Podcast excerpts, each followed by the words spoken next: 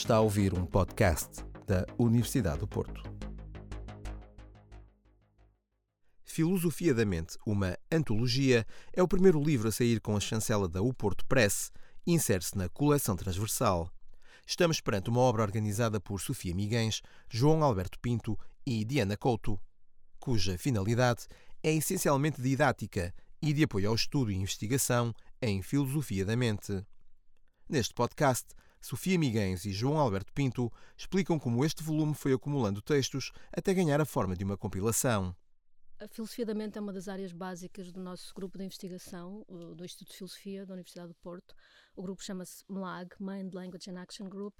e o problema básico da filosofia da mente, que é, em alguma medida, filosofia da ciência cognitiva ou das várias ciências cognitivas, é a natureza do pensamento e da consciência, do sentir coisas, pensar coisas na relação com o mundo, pensado como sendo basicamente físico. Para dar um exemplo, o, o, o, autor, o filósofo sobre o qual eu fiz a minha tese de doutoramento, o filósofo americano Daniel Dennett, um, formulava assim a pergunta da filosofia da mente: como é que é possível que os meus pensamentos e os neurónios do meu cérebro façam parte do, do mesmo mundo? Como é que é possível que matéria, por exemplo, no nosso caso, células, matéria biológica, uh, células eletricamente excitáveis feitas de, feitas de proteínas tenham alguma coisa a ver com a nossa consciência, com a ocorrência de, de pensamentos, de crenças que podem ser verdadeiros ou falsos, como 2 mais 2 são 4, ou Afonso Henriques uh, foi o primeiro rei de Portugal. Podemos chamar a isso o problema básico da, da filosofia da mente. Portanto, relações pensamento-consciência, pensamento-matéria, uh, relações consciência-mundo físico. Depois podemos considerar que o trabalho no campo se faz em torno de problemas específicos, o que é a representação, o que é a intencionalidade, portanto, como é que é possível que nós uh, pensemos coisas sobre as coisas, por exemplo, estas mãos são minhas, ou estamos aqui num, num estúdio de rádio, uh, ou como é que é possível que nós sejamos conscientes, portanto, que nos sintamos ser, que nos sintamos pensar, aquilo que o filósofo americano Thomas Nagel chama What is it like to be, como é que é possível que exista ação, quer dizer, não apenas meros movimentos de corpos físicos no mundo, mas coisas intencionadas, com, com propósitos, uh, a ideia de que o pensamento causa, faz coisas acontecer, o que está profundamente relacionado com a natureza de pessoas, aquilo que nós chamamos pessoas, portanto, entidades que se pensam a si próprias como sendo um, conscientes, mentais, continuadas no tempo e com algum tipo de relação com o corpo físico, biológico ou não. A, ideia de que a matéria envolvida pode ser natural ou artificial é um grande objeto de discussão na filosofia da mente. E depois há uma quantidade de temas em torno da natureza do, do pensamento que são, de alguma maneira, os tais problemas específicos da filosofia da mente. O que é que nós chamamos racionalidade na ação, na decisão, no próprio raciocínio. Uh, uh, nas, nas, nas, mais variadas dimensões, a natureza das emoções, a natureza do nosso autoconhecimento, um, todas essas são, são questões específicas da filosofia da mente. Não podem ser tratadas sem questões de linguagem, de lógica, que são outras áreas uh, que nós trabalhamos no nosso grupo de investigação. Trabalhamos em filosofia contemporânea, portanto, basicamente sobre aquilo que se faz agora. E este livro é um livro uh, que, ok, em termos gerais da filosofia como disciplina, pode ser dito bastante, focar um período bastante recente. Nós dizemos que apanhamos aqui, ou que o livro permite reconstituir a história dos últimos 70 anos de discussão sobre a natureza do mental usamos como um marco de início o artigo do Alan Turing, do, do lógico e matemático Alan Turing, que estava a falar, chamado Computing Machinery and Intelligence, que é um livro, é um artigo de 1950, e de alguma forma isso marca uma, uma fronteira temporal a partir da qual queremos caracterizar o domínio que, que nos interessa. A própria organização do livro acabou por ser, depois de algumas discussões, cronológica, portanto, a organização dos conteúdos, ou mais especificamente dos artigos, acabou por ser cronológica e aquilo que uh, os leitores encontrarão no livro é um, uma série de artigos uh, que se situam, situam entre 1950, o artigo mais antigo é de 1950, de Alan Turing, e o artigo mais recente, de Brian Lower, é de 1997. Acontece que, como será talvez expectável, na área da filosofia há 50 anos, ou entre 1950 e 1997, não é de facto um período uh, muito longo. Para além disso, também é razoável, creio, dizer-se que tudo o que está no artigo mais antigo da nossa antologia continua, em certa medida, uh, atual e presente nas discussões que decorrem hoje, nas discussões que na na área da filosofia da mente decorrem hoje, mas certamente o último artigo da antologia, o de 1997, tem uh, um impacto maior nas discussões uh, que ocorrem atualmente. Filosofia da Mente, uma antologia, reúne 21 textos considerados clássicos da história da filosofia da mente. Entre os inúmeros trabalhos que completam esta antologia, encontra-se, por exemplo, o célebre texto do matemático inglês Alan Turing sobre maquinaria computacional e inteligência, publicado em 1950 na revista Mind,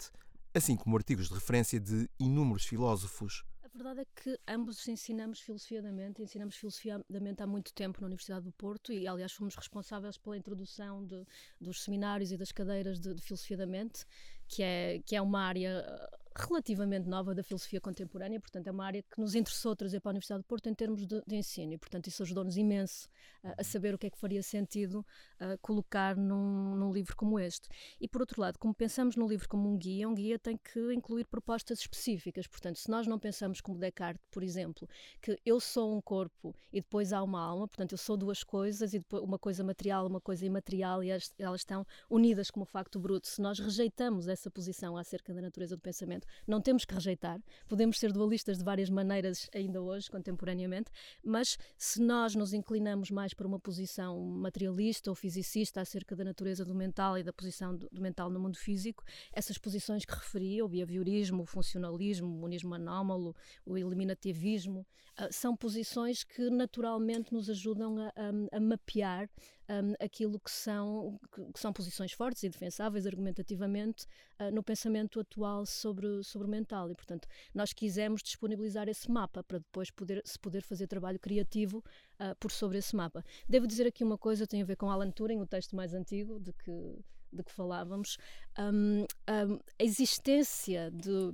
os computadores têm sido tão importantes para, para, pensar sobre a natureza do mental como Deus foi ao longo da, da história da filosofia na, nas últimas décadas. A ideia de que o mental pode ser natural, mas, não, mas, mas também pode ser artificial. Uh, e, a, e, as analogias que, que, nos anos 50, 60 do século passado foram muito importantes acerca das relações entre os nossos estados mentais e os estados cerebrais e aquilo que se passaria uh, num computador como relação entre software e hardware, aquilo que se chama funcionalismo, funcionalismo das máquinas de Turing, uh, e que esteve nos primórdios da inteligência artificial, e a, e a, e a filosofia está lá nos primórdios da discussão da natureza artificial, esse aspecto foi estruturante, é estruturante ainda hoje para pensar no, nos problemas da filosofia da mente. Talvez o único aspecto igualmente importante seja a natureza misteriosa da nossa consciência, que parece ser alguma coisa de, de fundamentalmente diferente destes estados mentais computacionais ou das computações como uh, uma, uma, via de acesso à natureza da inteligência e da, e da racionalidade. A coisa que parece ter que ser acrescentada aqui e pode parecer ser de uma natureza fundamentalmente diferente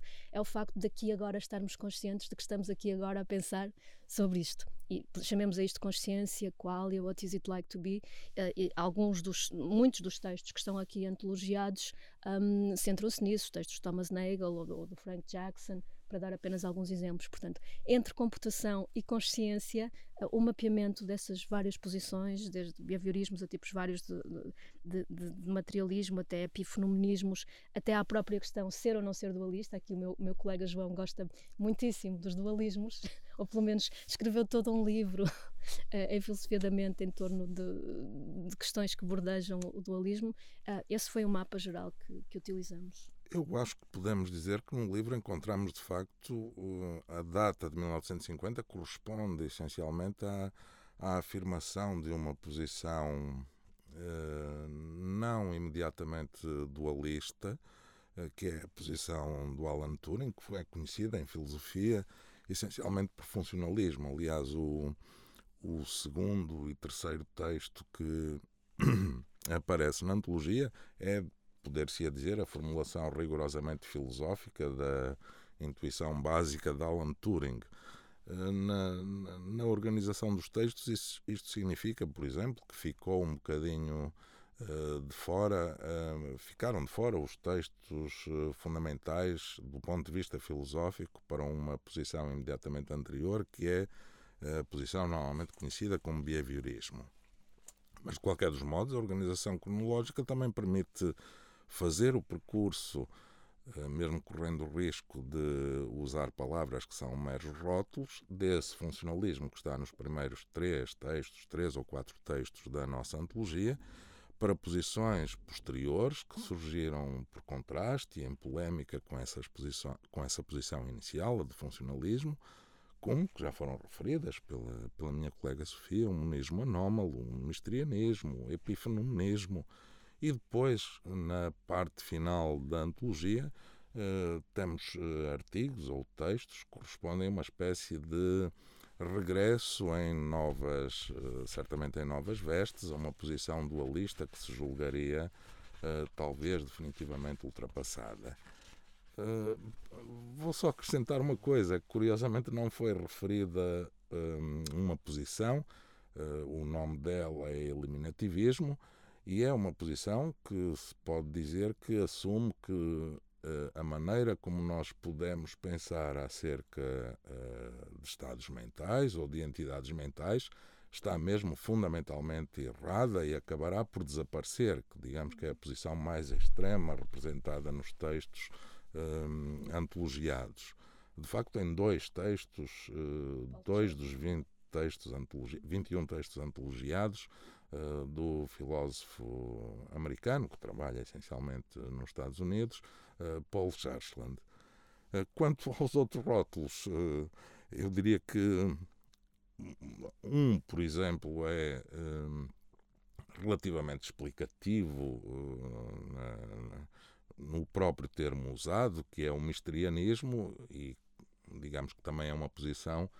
pode parecer um pouco estranha, como a do eliminativismo, mas a ideia é literalmente a de que não teremos maneira de perceber, uh, perceber e em particular uh, perceber filosoficamente uh, o que é ter uma mente o que é um estado, ser um estado mental pegando ali na, na deixa do, do eliminativismo que, que, que, traz a filosofia da ciência, portanto, uma discussão em filosofia da ciência, portanto, acerca do tipo de entidades com que estamos comprometidos nas nossas teorias e da, na, da não necessidade de, dessas entidades para uma explicação científica uh, da nossa natureza biológica, cerebral. Uh, eu queria dizer isso também é importante para compreender o espírito do livro, que a filosofia da mente não é uma disciplina básica da filosofia, como a metafísica ou a epistemologia ou a ética. E nesse sentido, todas esta, toda, a filosofia da mente convoca todas estas disciplinas e até mesmo a filosofia da ciência, por exemplo, neste, neste tipo de discussão, porque aquilo que o meu colega estava a dizer é que podemos imaginar, vamos,